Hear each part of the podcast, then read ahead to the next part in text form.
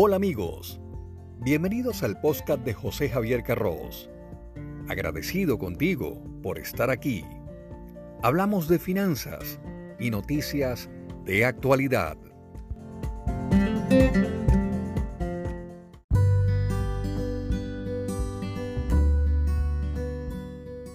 Una tarjeta de crédito es un medio de pago que te permite realizar compras y cancelar el valor posteriormente.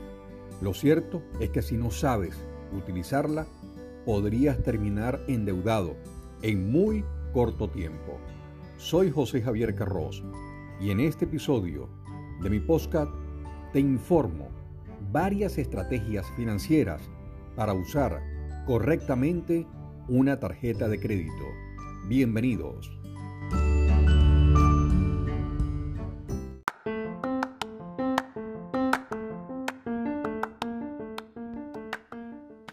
No pienses que la tarjeta de crédito es buena o es mala.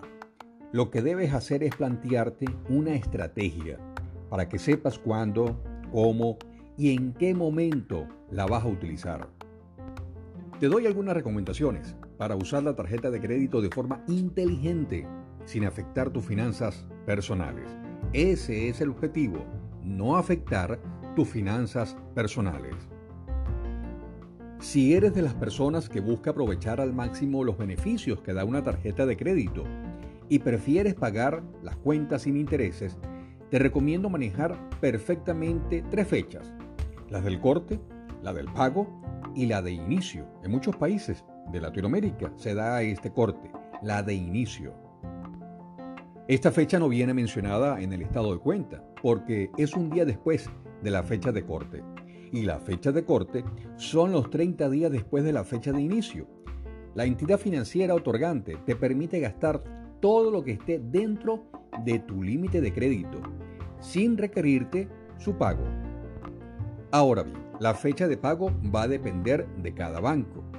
Aquí no es necesario que cubras la totalidad de la deuda, pero si pagas el 100% de lo que compraste, tu financiamiento prácticamente es gratis pero si pagas menos, tendrás intereses de por medio. Hay bancos de algunos países que en lugar de valorar el ahorro, lo único que les interesa es el nivel de deuda. Te recomiendo usar una tarjeta de crédito que te va a ayudar a ser visible, hablo visible ante el sistema financiero. Si haces un uso correcto de ella, serás perfectamente visible y tendrás entonces mayor acceso a créditos. En efecto, las tarjetas de crédito te van a ayudar a mantener un historial positivo e incluso a perfilar tu economía personal para decisiones de gran importancia hacia el futuro. Como ya lo he dicho, solicitar, por ejemplo, un crédito hipotecario o un crédito para la compra de un auto. Y recuerda, la estrategia fundamental, la básica, la más importante para tus finanzas es mantener un balance positivo entre los ingresos mensuales y los gastos cotidianos. Soy José Javier Carros. Gracias por escuchar este episodio de mi podcast.